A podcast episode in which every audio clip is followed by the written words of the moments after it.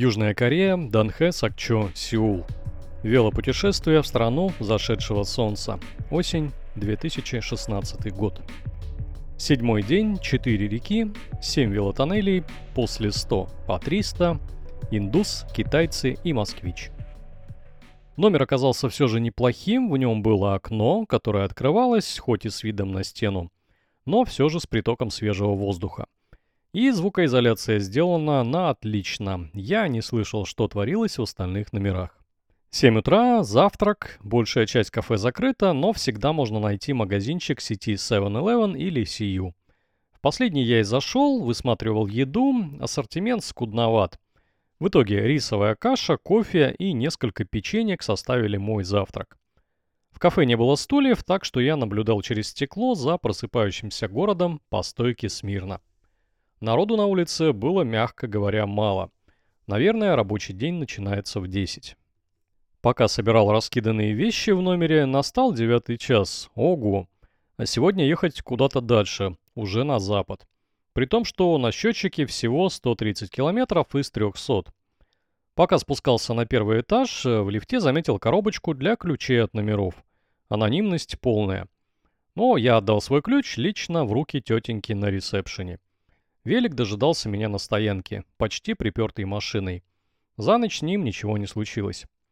Сотрудница отеля, а может и хозяйка, посмотрела на мой велик и баул, сказала что-то вроде «ну, удачи тебе» и ушла в здание дальше обслуживать постояльцев. Утро было довольно туманным, навигатор показал, что надо ехать мимо супермаркета и налево. Ну, я опять чуть не заблудился.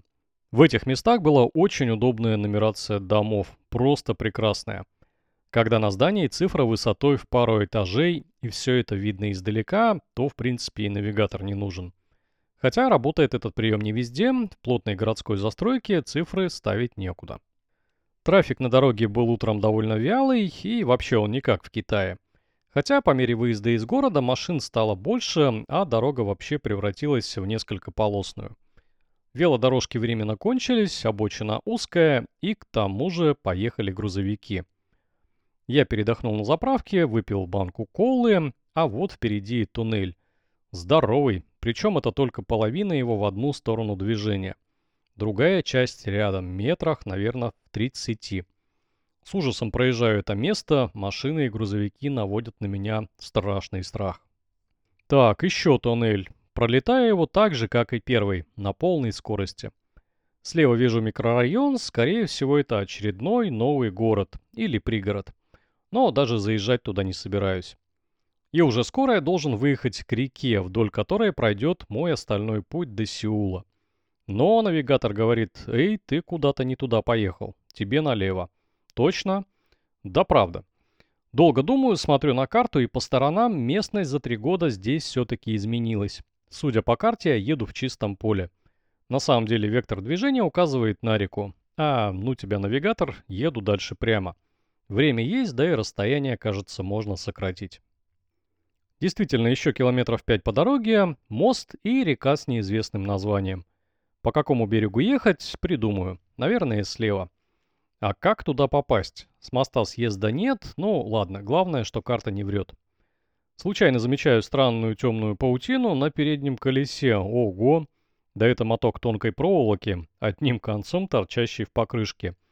Достаю его, прокола нет. Покрышки у меня бронированные. Проезжаю по мосту, он широкий, бетонный и некрасивый. Навигатор показывает теперь правильное направление, не зря я все-таки его тогда не послушался. Вот поворот направо. Значит, скоро будет спуск к воде. Точно. Миновав какие-то постройки, я оказываюсь в городке на самом берегу реки. Тут надо передохнуть. Осматриваюсь, куча веломагазинов, мастерских, мотели, кафе и магазинчики. Только народу опять никого. Паркуюсь около знакомого Сию, ну, кроме кофе американо, мне больше сейчас и не нужно. Какой кайф этим утром пить кофе в 10 часов 15 минут. Через полчаса выезжаю на набережную реки. Аж дух захватывает. Ровная и практически прямая велодорожка. Ну, как по такой не ездить каждый день? Понятно, почему так много корейцев увлекаются велоспортом, пусть даже на любительском уровне.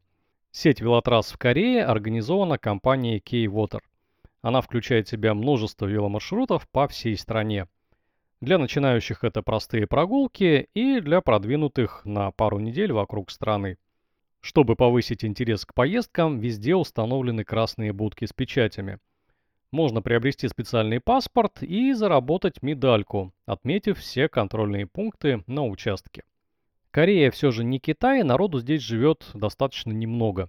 Что опять же подтверждалось отсутствием людей на велосипедах даже в том месте, где их должно быть много. Погода стояла хорошая, не жарко, не холодно, правда влажно. Но тоже терпимо, лишь бы не начался дождь. Вот начался велоотдых. Настоящая прогулка без лишнего транспорта, пешеходов и городских объектов. Едь по правому или левому берегу, где хочешь. Очень часто встречаются туалеты, места отдыха в виде скамеек и велопарковок под навесом. Съезды на велотрассу также облагорожены. На пологих спусках можно съехать, а где ступеньки, там легко сойти по ним, ведя велосипед по специальному желобу. В дымке замечаю гигантскую конструкцию мост, да это же веломост. Ну, на самом деле не совсем. Основной профиль компании K-Water – гидростроительство – в данном случае она превратила плотину на реке в веломост, сделав настоящую велодорогу наверху и установила там пункт для отметки очередной точки.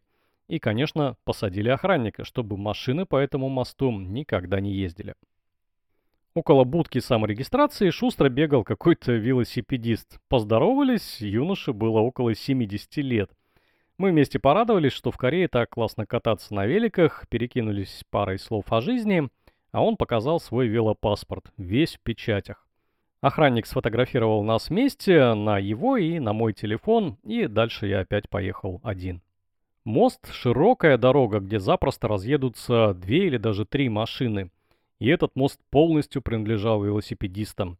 Переправа чертовски красивая, ровное полотно красного цвета. Алюминий, сталь, пластик, стекло и куча разных материалов были использованы очень умело. И, конечно, такие вот э, места и точки оставляют самые классные впечатления. И чуть не доезжая до конца моста, сюрприз. Лифт для велосипедистов. Я, конечно же, им воспользовался, думал выехать на трек, но оказалось, что надо было добраться до конца моста. Ну, ладно, зато общий вид снял. Красота. Дальше был интересный участок практически прямой дороги.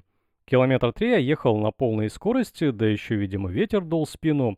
Обогнал пару спортсменов и в конце концов сел отдохнуть на скамейке. Байкеров становилось все больше, это значит скоро город. Погода улучшилась, вот уже куртка и термобелье долой. Еду в майке с длинными рукавами и в шортах. Вот еще один мост, конечно же, многофункциональный и, само собой, принадлежит той же компании. На вид он отличался от предыдущего, однако был также красив и изящен. Офис, где была печать для отметки и небольшая выставка, располагался в здании, похожем на кораблик. Дорога становилась разнообразнее, в этом месте река здорово изгибалась, поэтому пришлось забираться на дикую горку в 12%. Я до сих пор не понимаю, почему на знаке нельзя написать градусы.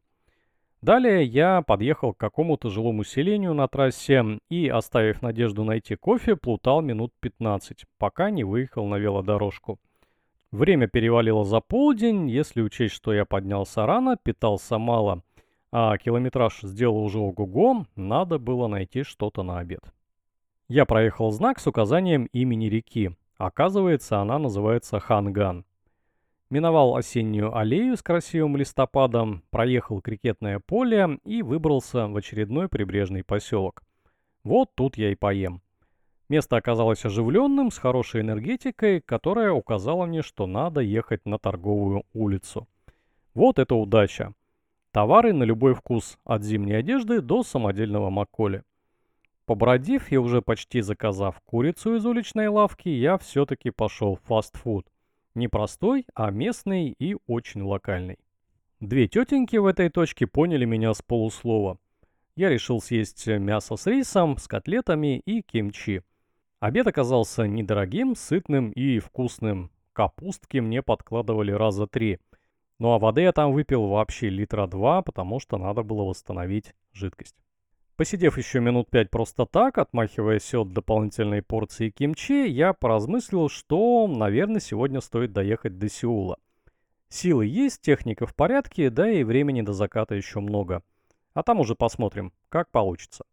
Дорога уже порядком стала доставать своей аккуратной однообразностью и полным отсутствием трудностей.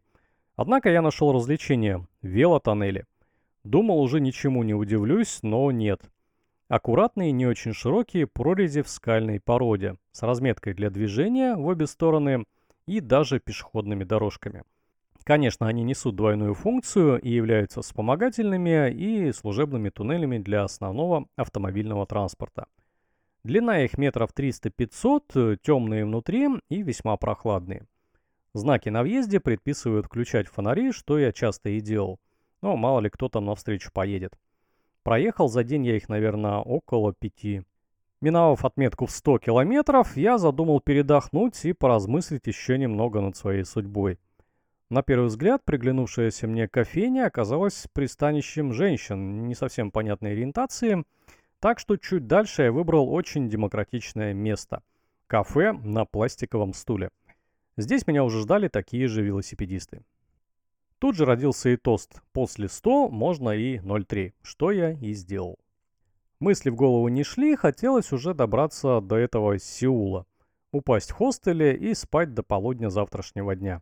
Бронировать я ничего не стал, ну и, наверное, правильно, а то потом фиг найдешь в незнакомом городе этот отельчик. День шел к закату, солнце удлиняло тени, река становилась все шире.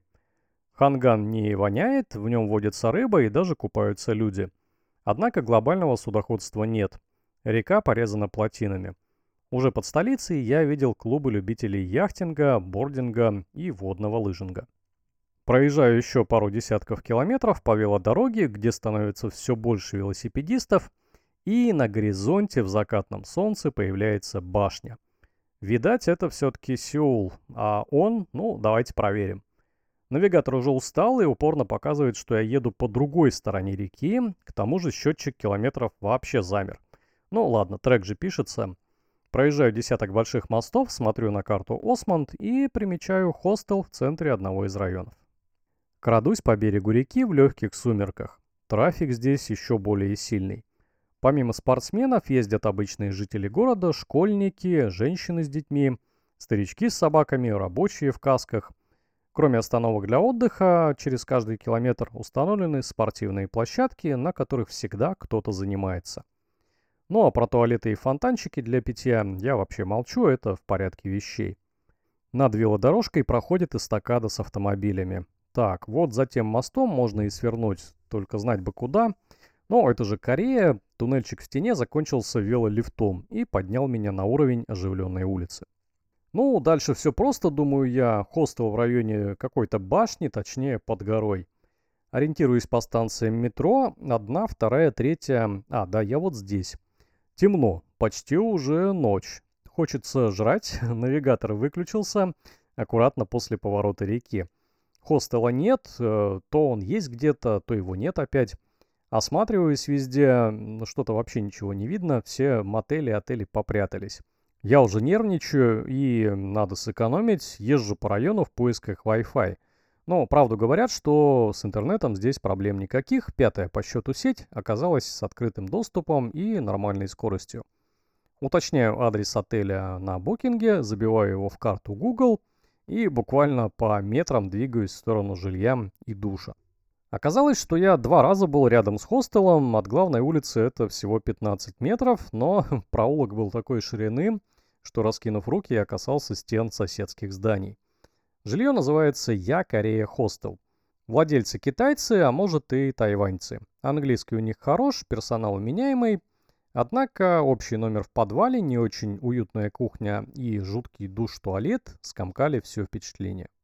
Тем не менее, сняв с себя гору грязной одежды, поставив велосипед в подсобке и освежившись, я решился на подвиг. Марш метро и гулять. Корее действует единая карта проезда на всем, что движется. Тимани. Но подумав, что сейчас я разок прокачусь на метро, а потом буду ездить на велике, решил с картой не заморачиваться и купил одноразовый жетон. Станция была под боком. Чингу. Красивое имя, да и метро не отставало, напомнило чем-то мне метро в городе Гуанчжоу в Китае. С навигацией, правда, чуть сложнее, но это без опыта, а остальное просто отлично. Чисто, тихо, есть где посидеть, куча туалетов, карты сети и местности около станций. Я купил билет, и мне сказали, что он возвратный. 1800 стоит проезд, но 500 э, это залог, который возвращается. Билет – многоразовая пластиковая карточка. В Москве на тот момент такой системы еще не было, ну а сейчас, в 2022 году, уже давно пользуются тройкой. Поезда ходят часто, в вагоне тихо, вкусно пахнет. Э, если много людей, то легко можно перейти в соседний вагон.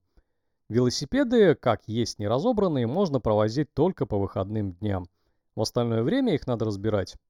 На перроне много телевизоров, по ним крутится реклама и ролики про безопасность метро. Что делать в случае пожара, и тут же рядом в шкафу стоит спасательное снаряжение. Я вышел на станции Итаевон. Вот уже не знаю, почему меня потянуло именно сюда, а не на Гангнам. Народу тьма, рестораны, бары, кафе, магазинчики, толпа очень разная. Многие гуляки в разной степени кондиции. Это место прямо почти копия Волкин-стрит в Паттайе. Я прошел в обе стороны по улице баров, так ничего и не выбрал, да и цены были довольно ядерные. А еще домой подарки везти надо, жить надо несколько дней в Сеуле. В итоге сделал одну фотку, подумал, что после 170 километров надо бы посидеть немного на месте, поберечь ноги. И пошел обратно в метро. На своей станции я зашел в магазин Сию, купил газировки и тут же на улице в тихой подворотне сделал довольно много записей в дневник поездки. В хостеле к этому времени, пожалуй, был 11 час. Собралась приличная толпа из индуса, группы китайцев, молодой пары из Мексики и москвича. Вот с этими людьми я и пообщался минут 40. Индус, как всегда, сетовал на местную еду, угостил меня карри, Москвич поведал о том, что он просто выбрал рейс подешевле, хостел попроще и здесь уже несколько дней. Ну а китайцы заказали где-то гору еды и шумно ее пожирали. Уже ложась спать, я решил сменить место ночлега, так как жить в Сеуле мне предстояло еще три дня, а данный хостел мне не очень понравился. Так что, помучив Booking.com, я выбрал что-то очень хорошее, недалеко от станции Итаевон, и лег спать.